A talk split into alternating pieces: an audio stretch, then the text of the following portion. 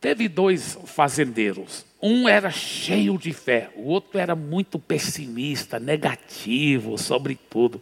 O cheio de fé, quando chovia, ele falava: Obrigado, Deus, porque essa chuva está regando as nossas plantações, a agricultura agora vai crescer. O, o, negativo falava: ah, se ficar chovendo muito assim, vai até apodrecer as plantas de tanta água na raiz. Aí, o, quando saiu o sol, o, o, o, cheio de fé falava assim: Obrigado, Senhor, porque o sol traz nutrientes importantes. O negativo falava: Se ficar tanto sol assim quente, vai queimar a, as nossas plantações. Um dia eles estavam caçando e pescando, estavam no barco, no, lá no meio do lago, né, pescando. E caçando pato também, de repente tinha um pato voando. O cheio de fé falou assim: Eu vou acertar, mesmo ele voando. Você vai ver ele, pá, acertou. O pato caiu uns 100 metros de distância. Aí o cheio de fé falou para o negativo, para o pessimista: Ele falou, Agora veja meu cachorro. Veja o meu cachorro. Ele falou: Vai, pegue o pato, cachorro. O cachorro pulou do barco e andou em cima da água correu em cima da água, 100 metros, pegou o pato com a boca dele e trouxe andando e correndo em cima da água. Aí o cheio de fé falou para o pessimista: Está vendo? Aí o pessimista respondeu: Que horrível, um cachorro que nem sabe nadar.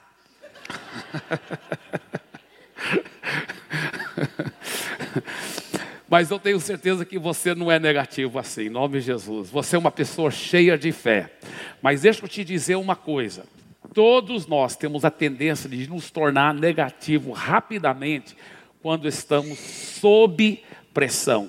Quando estamos sob pressão.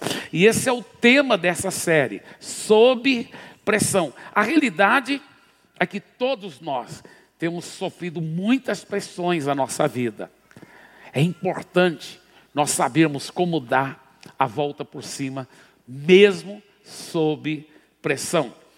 Eu, inclusive, aprendi muito dessa mensagem, dessa série, com o meu amigo, pastor Marcelo, que também aprendeu, por sua vez, muito com o livro do Ashmani, que é, é sobre esse assunto. Um livro maravilhoso, de um chinês que viveu muitos anos atrás, um homem de Deus, chama-se Watchman Mas aqui em 2 Coríntios capítulo 1, versículos 8 a 10, a palavra de Deus está escrito, porque não queremos, irmãos, que ignoreis a natureza da tribulação que nos sobreveio na Ásia, porquanto foi acima das nossas forças, a ponto de desesperarmos até da própria vida. Contudo, já em nós mesmos tivemos a sentença de morte, para que não confiemos em nós, e sim no Deus que ressuscita os mortos, o qual nos livrou e livrará de tão grande morte, em quem temos esperado que ainda continuará a livrar-nos. Eu quero começar com esse primeiro versículo que eu li, porque não queremos, irmãos,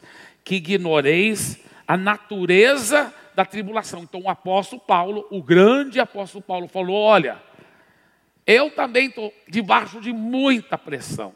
Era uma tribulação tão grande, olha o que ele disse: porquanto foi acima das nossas forças, a ponto de desesperarmos até da própria vida. Quem diria? O grande apóstolo Paulo, que operou tantos milagres, o grande homem de Deus, debaixo de uma pressão tão grande que não queria nem viver mais, que não queria nem viver mais. Olha como isso aí despedaça uma propaganda enganosa que muitas vezes tem prejudicado a vida de muitos. A propaganda enganosa diz assim: se você entregar a vida para Jesus, você não vai ter pressão mais, não vai ter problema mais, tudo vai dar certo na sua vida. A pessoa às vezes até acredita numa propaganda enganosa dessa, entrega a vida a Jesus. O maligno é sujo. Ele não quer você seguindo Jesus. Então, qualquer carta escondida que ele tem na manga, ele pá, pá, tenta te desanimar. Parece que as coisas pioram no começo, quando entrega a vida a Jesus. Aí a pessoa fala: Poxa, Pensei que ia melhorar. E aí ela vê, chuta o balde, não quer nada com Deus. Meu Deus, como o diabo engana as pessoas. Como ele é sujo. Agora, se o grande apóstolo Paulo teve tanta pressão na sua vida, você pode ter certeza de uma coisa: você também vai sofrer muita pressão na sua vida. Agora, o importante é você saber como lidar com a pressão. Aprenda a lidar com a pressão. Aprenda a lidar.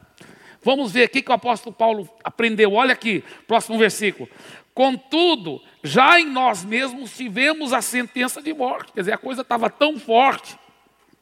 Mas Paulo falou assim: não foi só as perseguições, tribulações que quase literalmente me levaram à morte, mas eu aprendi a morrer para o meu ego, para a minha carne no meio disso, para que eu não confie em mim mais, olha só, para que não confiemos em nós, e sim em Deus, que ressuscita os mortos. Uau! Então nós vemos aqui nesse, vers nesse versículo a solução dupla. Número um, não confiar em nós mesmos. E número dois, confiar em Deus que faz o impossível. Então, está tá resumido aí. Quando você está debaixo de pressão, a solução é essa. Não confie em você, mas sim confie em Deus que faz o impossível. E olha o resultado, o qual nos livrou e livrará de tão grande morte em quem temos esperado e que ainda continuará a livrar-nos. Ou seja, a, a vitória, ela é garantida para quem pratica a solução. Pastor Ebe, na prática, como que eu posso colocar isso na prática? E é isso que nós vamos falar durante essa série toda, tá? Durante essa série nós vamos aprender cada vez mais que a pressão gera poder. Diga, pressão gera poder. Uau! Você sabia que quase tudo nessa vida que funciona, que dá certo, é porque tem alguma pressão por detrás que gerou aquele poder. Por exemplo, coisas que você usa no dia a dia. Por exemplo, quando alguém vai lavar seu carro, no lava-jato. Por que, que o lava-jato funciona? Porque tem pressão. E na pressão existe um poder para poder eh, lavar melhor seu carro. Mas não é só no lava-jato, até numa torneira que você usa. Por que, que a torneira funciona? Porque tem pressão da caixa d'água e por isso que a água sai da torneira. Tudo na vida praticamente funciona debaixo de pressão. Já pensou nisso? É, uma, e eu acho impressionante a locomotiva que é movida a vapor. O que é vapor? É água praticamente, não é um vapor. Mas, o que, mas olha, olha só como quando esse vapor é canalizado e aproveitado, essa pressão gera um poder tão grande que move-se uma locomotiva de toneladas e toneladas de peso. Então, a pressão, ela gera muito poder se souber canalizar. Outra, outro exemplo muito claro, tá? Não, não vou, não é chá de panela, viu, irmãos? Aqui, isso aqui, tá vendo esse fogão aqui? E, e esses, e, e, esses, aqui, ó, é porque tem, esse aqui está até aberto aqui, nem, nem sei. Então, veja bem, a panela de pressão. Você tem uma panela de pressão. Se você colocar a panela em cima do fogo, tá? Com carne aqui dentro, mas sem a tampa, que, que vai acontecer? Você vai desperdiçar tanto vapor. Já está fervendo a água aqui, mas a carne, até poder estar preparada, o que, que vai acontecer? Pode colocar o fogo mais forte, não vai, não vai adiantar nada, só vai evaporar mais água, porque não vai passar de 100 graus. Sabia disso? Não passa. Pode ter o fogo mais forte do mundo, mas não passa de 100 graus, porque vai tudo evaporar. Você vai desperdiçar todo aquele vapor. Você vai desperdiçar toda aquela pressão, mas quando você coloca a tampa, não sei colocar mais, você coloca. Deixa eu pegar outra aqui. Isso aqui dá mais certo que assim, ó. Aí. Então, você pega e coloca a tampa e aí você fecha. Tchau. E está em cima do fogo. Meu irmão, aí você realmente vai aproveitar. Aí você sabe que sobe mais do que 100 graus, pode ir até 120 graus. Uau! E aí cozinha mais rápido. Agora tem que ter a válvula. Porque se uma panela de pressão, a válvula não funcionar, o que, que acontece? Bom, bomba atômica. Né? Então tem que ter a válvula, nós vamos falar sobre isso também. como canalizar as pressões da vida, colocar a tampa para poder aproveitar aquela pressão e ao mesmo tempo ter uma válvula para não explodir também. Tá? Como aproveitar essa pressão? Tá? Interessante que a panela de pressão foi inventada pelo físico francês Denis Papin, que publicou em 1861 uma descrição do equipamento denominando digestor. Numa reunião de cientistas da Royal Society, o Papin demonstrou que o seu invento era capaz de reduzir ossos a gelatina comestível. Atualmente, esse recipiente é empregado não só nas tarefas domésticas, mas também nos hospitais sob a forma de autoclaves para esterilizar material cirúrgico, na indústria de papel como digestor para cozer polpa de madeira e nas fábricas de conservas alimentícias. Agora, quando a gente fala pressão gera poder. Nós estamos falando no mundo espiritual. Você que já entregou a vida a Jesus. E você começa a sofrer pressões na vida. Nós vamos estar falando muito sobre isso durante essa série. E você aprender a canalizar aquela pressão para gerar poder. Você não deve fugir da pressão. Você não deve, ah, não quero pressão, vou tirar para não. Você vai, você vai desperdiçar tanto poder que você podia ter. Tem cristão que nunca rompe, que nunca vence, que nunca tem poder na vida dele, porque ele foge da pressão. Não, você não deve fugir da pressão. Você deve aprender como aproveitar a pressão para gerar poder. Para gerar poder. Agora, quando eu digo poder, não estou falando de poder místico, sabe? Não, estou falando poder que, que rompe, que muda a natureza da pessoa, que quebra o poder dos vícios, dos hábitos maus, sabe? Que transforma o caráter da pessoa, que traz milagres para o casamento, que traz milagre de cura para o corpo, onde os médicos desenganaram. Estou falando de poder de Deus, poder sobrenatural. E esse poder sobrenatural não é necessariamente expressões míticas. Às vezes o poder de Deus, quando vem, a pessoa treme mesmo. Ela sente arrepio. Mas nem sempre quando ela treme e sente arrepio, tem poder. Tem poder. Eu, por exemplo, eu, eu lembro claramente uma situação onde um, um, um, líder de adoração, e ele é cheio do poder de Deus mesmo. Ele estava lá em Santarém, onde eu pastoreava, e ele estava no sábado à noite, num, num louvor, a paz era tanto poder mesmo de Deus. Mas às vezes tem alguns que estão realmente recebendo poder, e outros só estão numa emoção. Só estão lá tinha um rapaz caído no chão, tremendo, parecia, parecia que ele estava cheio de poder. Nós não podemos julgar, mas a Bíblia fala: pelos frutos conhecereis a árvore. Parecia que estava tão cheio o poder, isso era sábado à noite. No próximo dia o cara estava lá, na festa, na devassidão, totalmente derrotado pelo pecado, pelo diabo. Isso não é poder. É, o que ele estava recebendo lá não podia ser poder, porque poder de verdade transforma a vida. Você está entendendo?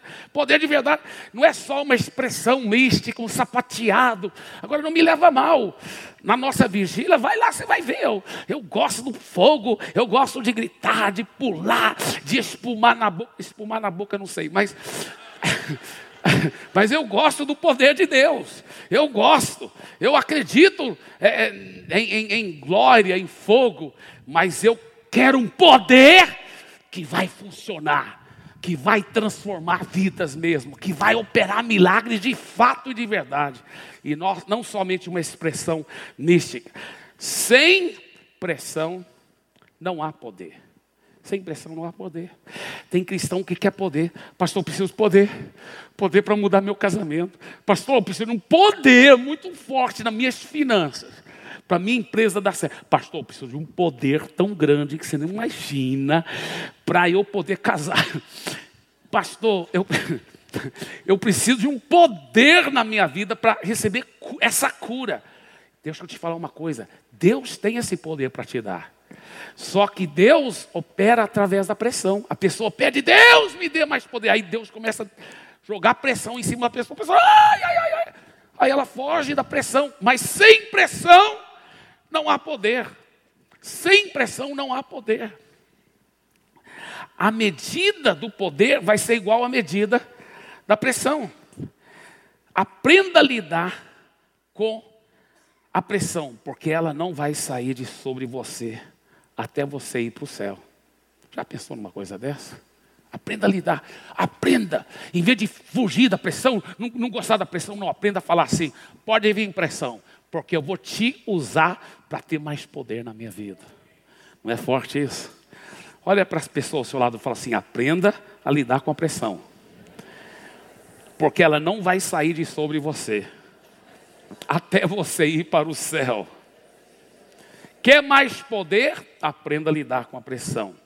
A medida da pressão é o que determina a medida do poder na sua vida. É o que determina a medida do poder. Então, durante essa série, nós vamos estar falando sobre várias pressões que geram o tipo de poder para você receber. Por exemplo, domingo que vem nós vamos falar sobre a pressão quando você está precisando de um milagre. Um milagre muito grande como pegar aquela pressão de uma, de, um, de uma necessidade muito grande e gerar poder para tomar posse do seu milagre. Hoje eu quero falar sobre o poder para vencer o pecado. O poder para vencer o pecado. A realidade é que todo cristão autêntico, se já nasceu de novo, se já entregou a vida a Jesus, ele não quer mais viver no pecado. Ele não se sente bem ele, ele, ele quer vencer o pecado. Como ter poder para vencer o pecado? Use a pressão para gerar poder. Que pressão? A pressão do pecado. Eu vou explicar daqui um pouco. A pressão do pecado. Como, pastor? Deixa eu explicar. A pressão, ela aumenta e ela se acumula quando nós nos indignamos em relação ao pecado. Quando chega um ponto na sua vida que você fala, eu não aceito mais esse pecado na minha vida. Sabe, talvez é um, um cara, uma, um, um jovem ou uma jovem que antes achava a coisa mais normal ter relações sexuais com o namorado, sem estar casado, achava a coisa mais normal, mais natural. Mas uma vez que entregou a vida a Jesus, além de saber que a Bíblia fala que isso é pecado, o seu espírito, você sente alguma coisa não está certa. Você sabe lá no fundo que não está certo. Então você fala assim, em nome de Jesus, porque você já é convertido, então a panela já está no fogo. Mas agora você determina, em nome de Jesus, em nome de Jesus, eu não vou ter sexo com minha namorada até a gente ser casado. Eu não vou, eu vou andar em pureza, em nome de Jesus. O que, que você está fazendo? Na hora você está colocando. Ai, que dê minha esposa para me ajudar. Você está tá colocando a tampa e fechando, e falando, eu vou andar em santidade. Agora já começou a aumentar a pressão, porque você é um ser humano normal, você vai, vai sentir as tentações normais. Já começou a aumentar a pressão. Aumentar a pressão. Agora, como canalizar essa pressão para gerar poder na sua vida? Ah, antes de falar sobre isso, vamos falar sobre outros exemplos de pecado. Vamos supor que a pessoa, é, ela, ela vivia uma vida na prática da homossexualidade. E ela agora entregou a vida totalmente para Jesus. Ela entende que em Cristo ela recebe uma nova identidade. Ela sabe que a palavra de Deus fala que isso é pecado. Então o que, que ela diz? Ela fala: de hoje em diante, eu estou tomando posse dessa minha nova identidade. De hoje em diante, em nome de Jesus, eu sou um homem de Deus, com H maiúsculo. Sou um homem de Deus. O que, que ela está fazendo? Está colocando a tampa. Ela vai sentir tentada? Vai. A pressão vai aumentar em cima dela. Vai sim. Ou talvez é um comerciante que ele vende talvez carros ou vende, não sei, ah e tal. Mas ele está acostumado o quê? Em vez em quando solta uma mentirinha comercial para poder vender o produto melhor. É pecado isso? Ah, depois que ele entregou a vida para Jesus, ele sabe que é pecado. Lá no fundo, ele sabe que é errado. A Bíblia fala que o diabo é o pai da mentira e que os mentirosos terão sua parte no lago de fogo. Ele fala: Isso é pecado. Não vou aceitar mentira mais na minha vida. No momento que ele fala isso, ele já está colocando a tampa na panela. Está colocando a tampa na panela. Talvez, talvez é uma dona de casa, uma esposa, mãe que além do trabalho poderoso que ela tem, mas ela também ajuda o marido na criação dos filhos. E ela não aguenta tanta pressão na vida dela. E em vez em quando ela solta os cachorros. Ela grita e grita. Só que ela já leu na Bíblia que é pecado gritaria. Viu, mães? Sabia que era pecado gritaria?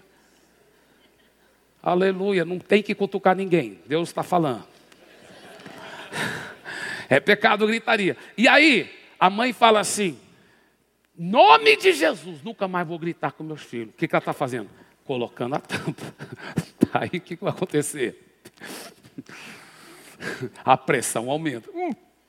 Oh Jesus, me ajuda. A pressão vai aumentar, não é mesmo? Ou talvez, viu rapaz, e até homem casado, pornografia. Talvez é pornografia. Você fala assim, rapaz, eu sei que isso é pecado. Isso está me estragando por dentro. Eu não sinto bem. Isso não é nem só a Bíblia, não é nem só porque eu nasci de novo. A própria, a própria é, é, ciências naturais já comprovaram como isso corrói a fibra moral, destrói um casamento. É horrível. Eu não aceito mais essa pornografia na minha vida. Não aceito, em nome de Jesus, nunca mais. Coloca a tampa, põe a tampa no. Você vai ser tentado. Você acha que não vai ser tentado? A pressão vai aumentar e muito. E vai, será que o diabo vai deixar?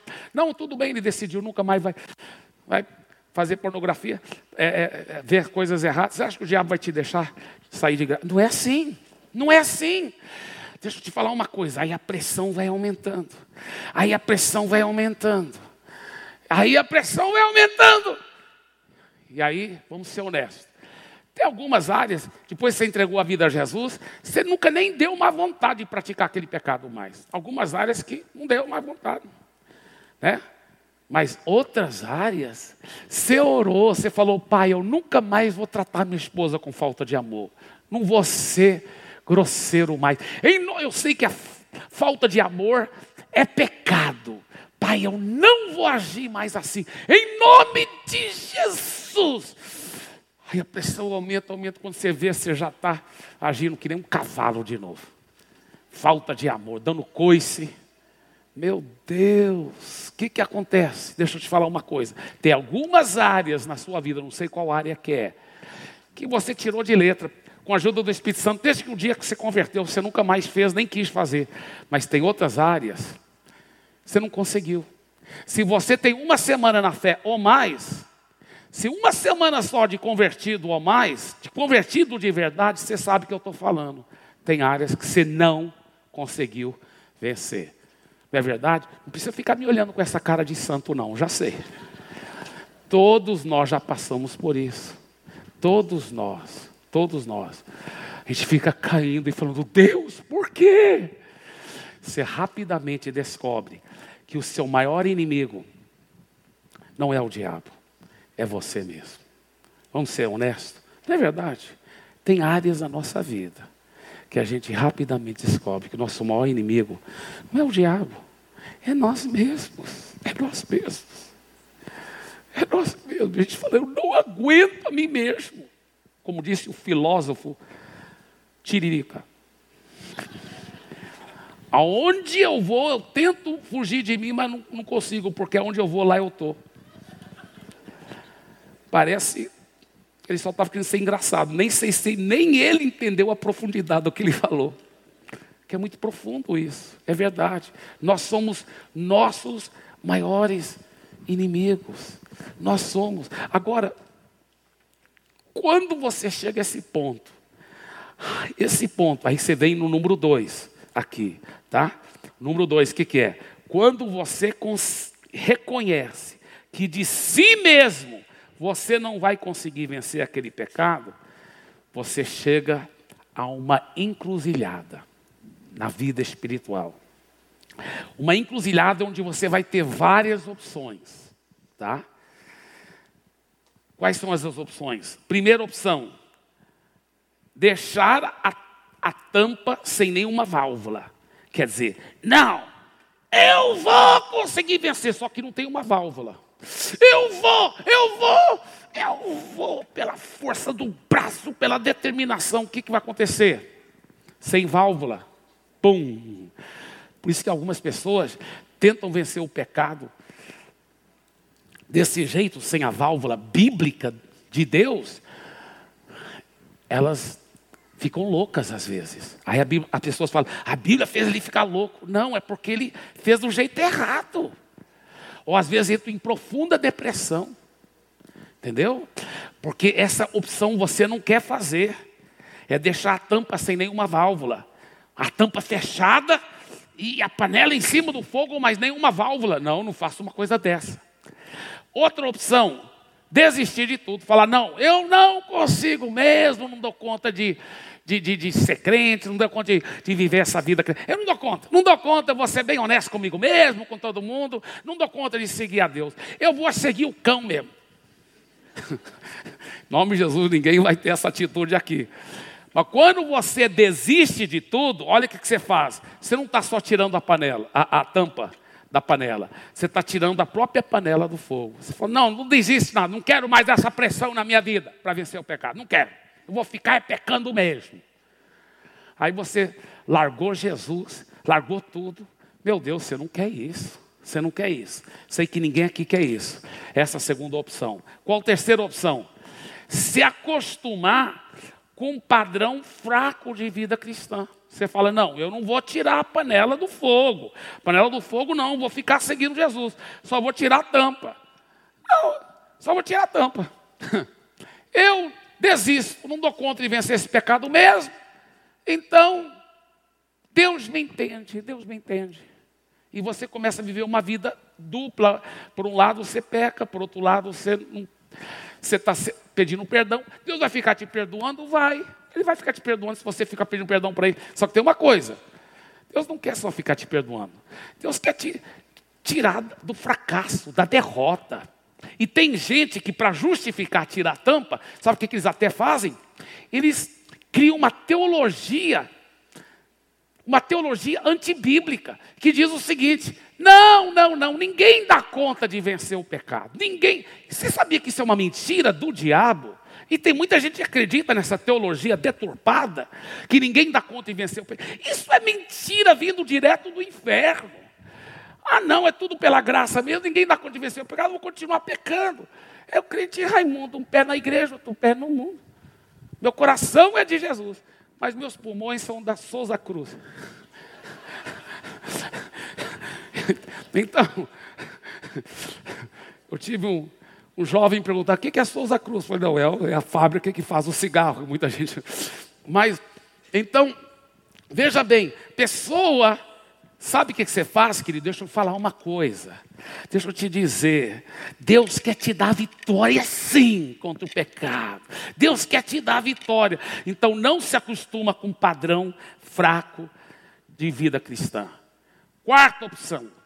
Protelar a decisão de se revoltar contra a escravidão do pecado. Não, não, não, pastor.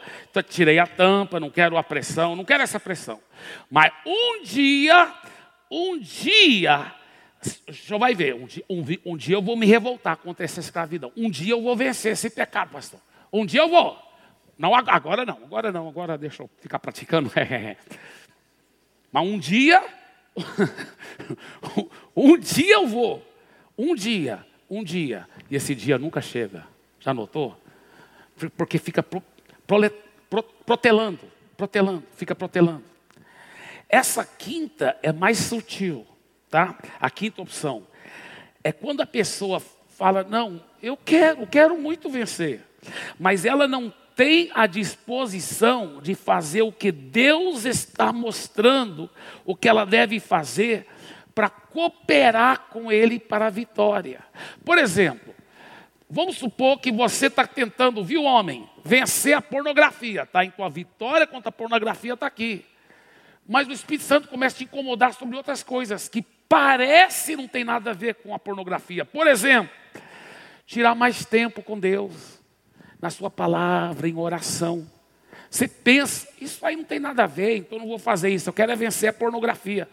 Meu irmão, para você vencer a pornografia, Deus vai te mostrar certas coisas que você poderá cooperar com Ele para te munir com a vitória necessária. Até porque, por exemplo, tirar tempo com Deus é uma coisa tão fundamental, tão básica. Por quê? Olha só, é claro que temos que dizer não ao pecado, mas para vencer o pecado não é só dizer não ao pecado. Para vencer o pecado, além de dizer não ao pecado, o segredo é o que? Ficar cheio de Jesus. Então toda aquela energia que você está desprendendo, tentando vencer a pornografia, você pega aquela mesma energia vira as costas para a pornografia e começa a buscar Jesus e amar a Jesus e tirar tempo na palavra e orar e buscar as coisas de Deus. Pastor, mesmo eu, eu ainda praticando pornografia, mesmo ainda praticando, mesmo tendo esse problema, pega aquela energia, busca Jesus, ama Jesus, pede perdão e fica buscando mais e mais intimidade. Um dia você vai estar tão cheio de Jesus que a pornografia cai por terra. Isso é verdade. Outra coisa que Deus talvez vai pegar no seu pé é sobre você andando em mais amor com a sua esposa, com seus filhos, com as pessoas. Você fala, não, pastor, pastor, tudo bem sobre tirar tempo com Deus, mas andar em amor para vencer pornografia, uma coisa não tem nada a ver com a outra, tem tudo a ver. No mundo espiritual é uma conjuntura, tudo é interligado. Olha que a Bíblia fala, por exemplo, até o avarento. O amor do dinheiro é raiz de todos os males. Às vezes o cara não está conseguindo vencer a homossexualidade e não sabe que a raiz lá está porque ele é ganancioso para dinheiro. Ele tem que vencer aquele pecado de avareza para vencer em outras áreas.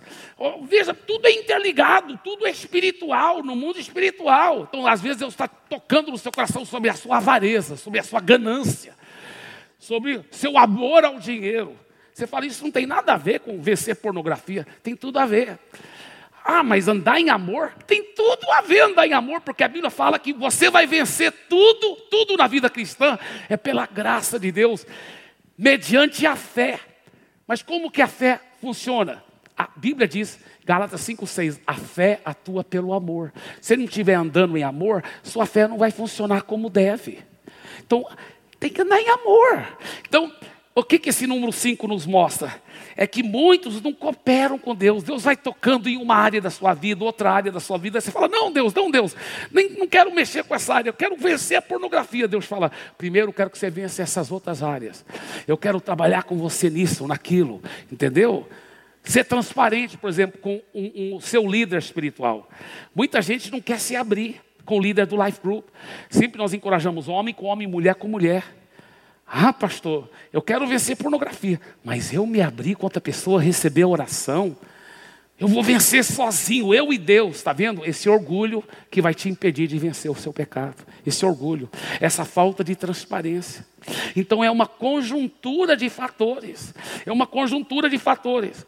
E por isso nos leva à sexta opção que eu creio que todos nós vamos praticar. Qual é essa sexta opção? Transformar a pressão em poder. Transformar a pressão em poder. Pastor, como que eu transformo então? Essa pressão em poder para vencer de vez o pecado. Tá? Primeiro, lembra que é um processo. A carne não cozinha em cinco minutos. Vai ser um processo para aquela pressão funcionar. Tá? Então, primeiro, tem que perseverar. Segunda coisa, não tire a tampa, continue. Você vai ter que ter uma válvula, é verdade, mas não tire a tampa. Você vai ter que continuar com a tampa lá, porque você quer gerar pressão. Então não tire a tampa, deixa a tampa lá. Eu chamo isso, sabe o quê? Tolerância zero ao pecado. Tolerância zero. Você vai falar, não, não vou abrir mão. Eu não vou tolerar esse pecado mais na minha vida. Interessante que Jesus ensinou a tolerância zero para o pecado de uma forma muito forte. Em Mateus 5 ele diz: Eu, porém, lhes digo Todo que olhar para uma mulher com intenção impura, até olhar para ela com intenção impura, já cometeu adultério com ela no seu coração.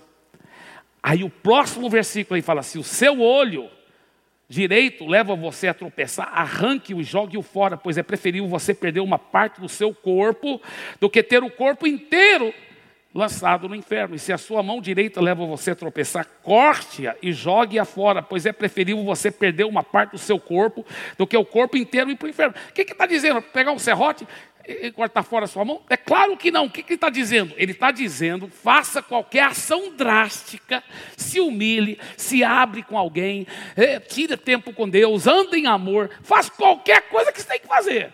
Mas não aceita mais aquele pecado na sua vida. Você chega a um ponto onde você está tão desesperado em Cristo que aquela pressão te leva a ser um homem de Deus uma mulher de Deus, uma pessoa com outra identidade que você vai tomando posse daquela nova identidade. Entendeu? Isso é muito importante. Outra válvula, outra válvula muito forte, morte para a carne e para o pecado. Diga morte para a carne e para o pecado. Aqui que está o grande segredo. Isso aqui é o cerne do que eu quero que você entenda. Eu já falei muitos, muitas pepitas aqui, muitos segredos, mas esse aqui é muito forte. Você sabia que no mundo espiritual, você já morreu em Cristo? Quando Jesus morreu na cruz, você estava dentro dele. Ele levou toda a humanidade dentro dele. Todo ser humano potencialmente já morreu para o pecado. Seu velho homem já foi crucificado. Então, no dia que você entrega a vida a Jesus, você é inserido em Cristo. Deus não é limitado pelo tempo. Tudo que Jesus fez agora é colocado na sua conta. Então, você também já morreu para o pecado. A Bíblia fala que você já morreu para o pecado. Olha que a Bíblia diz em Gálatas 5:24. Os que são de Cristo Jesus já crucificaram a carne com as suas paixões e os seus desejos. Isso é uma realidade no mundo espiritual. Só que tem que ser apropriado pela fé. Tem que tomar posse disso. E aí que a pressão do pecado te leva, Senhor, eu desisto de mim mesmo, mas eu tomo posse dos seus recursos infinitos. Eu, eu, de mim mesmo eu não sou nada, mas em, no Senhor eu tomo posse que eu já morri para o pecado. Ao tomar posse que você já morreu, você está colocando aquela morte na prática. Por isso que ele diz em Colossenses 3,5, ele diz, portanto, façam morrer tudo que pertence à natureza terrena, imoralidade sexual, impureza, paixões, mau desejo e avareza, que é idolatria. Olha só, ele fala assim: quando você toma posse, eu tomo posse, não sou mais eu que vivo, mas é Cristo que vive em mim, eu desisto de mim mesmo. Jesus, eu tomo posse da minha com-morte contigo na cruz, eu já morri para o pecado. Então você está assumindo a morte. Então existe aquela realidade que tem que ser colocado na prática. Porque às vezes a realidade não está aparentando na prática. O Edilio, que estava aqui no Life Group Conference, ele conta uma história interessante. Ele falou que ele tem um amigo dele, quando eles eram pequenos, um amigo adolescente, da casa vizinha dele. E eles criavam galinhas. E a mãe falava para um amigo dele: Mata uma galinha, meu filho, para eu poder preparar aqui para o almoço. E o, e o amigo dele não matava a galinha da forma tradicional, porque ele tinha uma espada samurai. E a galinha correndo lá no quintal, e ele escolhia, vou pegar aquela galinha. Ele corria atrás da galinha com a espada. E com um só golpe, tchá, ele decepava a cabeça dela. Cabeça voava, caía no chão. A galinha estava sem cabeça. E ela ficava andando e correndo, sem cabeça. Cabeça já cortada. Lá no chão. Agora você me, me responde. A galinha estava correndo ainda, andando. Ela estava viva ou estava morta? Viva ou morta? Estava correndo. Ele falou viva, você falou uma. Parece que estava viva, né, irmão? Que ela estava andando. Mas na realidade ela estava morta. Qual a definição de morte? Sem sinal no cérebro. Nem cérebro ela não tinha mais. Então ela estava morta. Walking dead. Agora, agora escuta bem. A galinha, algumas galinhas ficam até dois minutos, parecendo vivo, e, e já está morto. Por quê? Por que, que ela estava movendo? É os instintos. Assim também, quando você entregou a vida a Jesus, a cabeça do pecado foi decepada. Tchum! Mas ainda tem instinto. Entendeu? Os instintos. Mas você já morreu. Diga, eu já morri para o pecado. Aleluia. Você sabia que uma barata já é diferente? A galinha é dois minutos, que ela continua parecendo viva quando não está. Uma barata, eles dizem que se você decepar a cabeça da barata, ela ainda fica, algumas baratas, até três dias. Três dias. Ela é muito forte, né? A barata está sem cabeça. É, querendo subir parede. Aí depois, por três dias, às vezes está de, de cabeça para baixo, mas está lá. Ah, ah. Não é verdade? Três dias. Galinha, dois minutos. a barata, três dias. Mas tem uma espécie, tem uma espécie que fica 15 anos ou mais sem a cabeça e ainda parecendo que está vivo. Sabe qual espécie é essa? O cristão.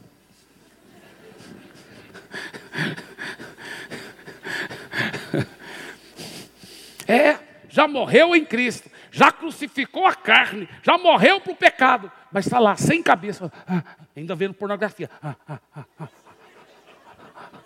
ainda brigando com a mulher, ainda fofocando.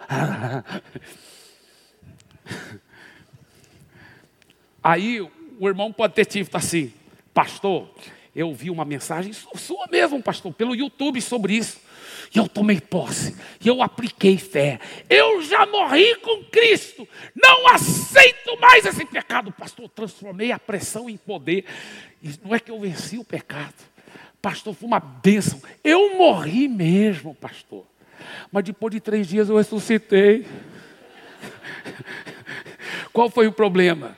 Sabe qual foi o problema? É porque ele esperou três dias. Sabe o que a Bíblia fala? Se alguém quer vir após mim, disse Jesus, negue-se a si mesmo e diariamente tome a cruz. O que é tomar a cruz? Morrer. Porque na cruz as pessoas morriam.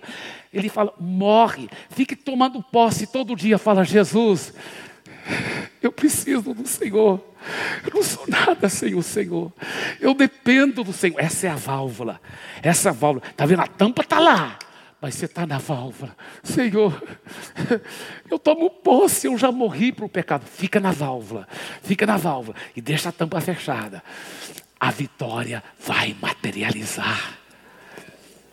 Deus me deu uma frase que eu fiz questão de colocar no PowerPoint, porque eu, eu acredito muito nessa verdade da palavra de Deus. Veja bem essa frase: Você só vai alcançar seu pleno potencial em Cristo e desfrutar dos recursos infinitos que Ele colocou em você, depois que você tiver a revelação que sem Ele você não consegue nada. Sabe uma oração que eu faço frequentemente? Eu fiz hoje de manhã, que eu tenho costume toda manhã, quando eu levanto, ajoelhar e orar. E hoje de manhã eu fiz essa oração, quando eu ajoelhei lá na cama, eu, eu orei, eu falei, Senhor, eu preciso de Ti. Eu dependo de Ti. Olha que eu tenho muitos anos na fé, mas eu continuo morrendo diariamente, tomando posse dEle, dEle. Precisamos chegar no fim de nós mesmos para que tomemos posse de tudo que Ele já nos deu. Não é forte isso? Vamos declarar isso, vamos colocar na primeira pessoa, vamos todo mundo dizer isso em voz alta, coloque na primeira pessoa. Tá? Em vez de você só vai alcançar, diga eu só vou alcançar. Vamos lá, todo mundo junto? Vamos ler em voz alta. Eu só vou alcançar meu pleno potencial em Cristo e desfrutar dos recursos infinitos que Ele colocou em mim, depois que eu tiver revelação que sem Ele eu não consigo nada, preciso chegar no fim de mim mesmo, para que eu tome posse de tudo que Ele já me deu. Uau! Amém! Amém! Dê uma forte salva de palmas para Jesus. Pastor, aliviar, veja bem, esse é o segredo: aliviar a pressão pela válvula bíblica em uma santa dependência em Deus. É você se jogar nos braços dele. Pastor, como que eu faço isso? Uma das formas, ó, todo dia, tira um tempo para ler a Bíblia Sagrada, ou na forma digital, em Bíblia mesmo escrita, mas tira um tempo. Se jogue nos braços dele, pegue, se apegue à palavra. Se apegue à palavra. É ele falando com você. Se jogue nos braços dele em oração. Foi o que Jesus fez. Você sabia que Jesus foi tentado a pecar muitas vezes, mas talvez a vez que ele foi tentado para pecar mais forte foi quando ele estava no jardim do Getsemane, porque ele não queria ir para a cruz. Porque ele estava com medo dos pregos, da coroa de espinhos, dos açoites? Não. Jesus não queria ir para a cruz, não era porque estava com medo dessas coisas, é porque ele sabia que lá na cruz ele ia ficar cheio dos nossos pecados e, e Deus não pode ter comunhão com o pecado. Então ele seria separado de Deus, ele seria separado de Deus. Ele não queria se separar de Deus, ele falou: Pai, eu não quero isso. Passa de mim esse cálice. A Santíssima Trindade nunca foi separada. Eu não quero me separar do Senhor. Mas Deus falou para ele: Eu quero que você faça. Então, se ele tivesse desobedecido a Deus, ele estaria pecando. E lá no jardim do Getsemane, a pressão para pecar foi tão grande que ele soou gota de sangue. A Bíblia mesmo diz, olha que a Bíblia fala em Hebreus 12, 4, na luta contra o pecado, vocês ainda não resistiram ao ponto de derramar o próprio sangue. Ele falou, Jesus venceu aquele pecado.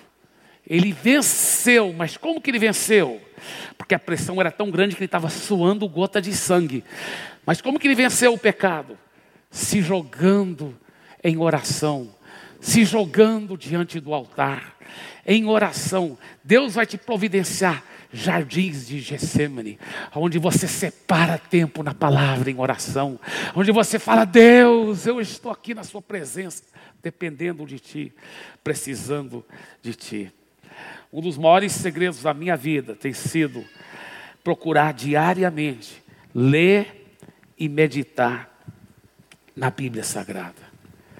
Eu quero em conclusão, aqui te mostrar um dos meus versículos favoritos na Bíblia, Romanos 1,16.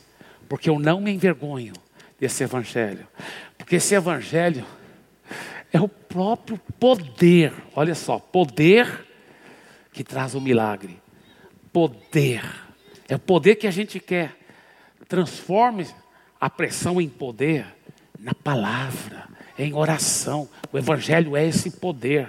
E olha, ele fala, para a salvação. Você sabia que essa palavra salvação no grego, ela inclui cura do corpo, até de doenças que os médicos dizem incuráveis. Ela inclui libertação do pecado, daquele pecado que você não consegue vencer.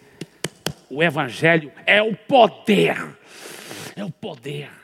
E eu gosto do que o apóstolo Paulo diz: ele diz, Eu não me envergonho desse Evangelho porque esse evangelho tem poder. Tem gente que tem vergonha da palavra de Deus. Mas não tem vergonha de, de dançar pelado no carnaval. Não tem vergonha de falar palavrão, de contar piada suja, de encher a cara de bebida alcoólica e ficar bêbado pelos cantos. Não tem vergonha, mas tem vergonha da palavra. Eu vou te falar uma coisa: a solução do planeta Terra, a solução para transformar os casamentos, a, trans, a solução para transformar as famílias, a solução para andar em vitória em todas as áreas. Não é na política, não é na sociologia, não é na psicologia. A solução está na palavra de Deus. Eu não me envergonho do Evangelho, porque o Evangelho é o poder de Deus. Yes, Pastor Eibe, mas eu vi tudo o que você está dizendo, mas será que no meu caso, Pastor Eibe, aplica? Você não sabe. Eu já nasci numa família disfuncional, fui abusado desde quase o nascimento. É, pastor Eibe, pau que nasce torto, morre torto, até as cinzas são tortas, pastor Eibe. Deixa eu falar uma coisa. Não é verdade, não acredita nessa mentira do diabo. Eu sempre digo, eu sempre gosto de dizer: pau que nasce torto, não morre torto se passar pelas mãos do carpinteiro Jesus.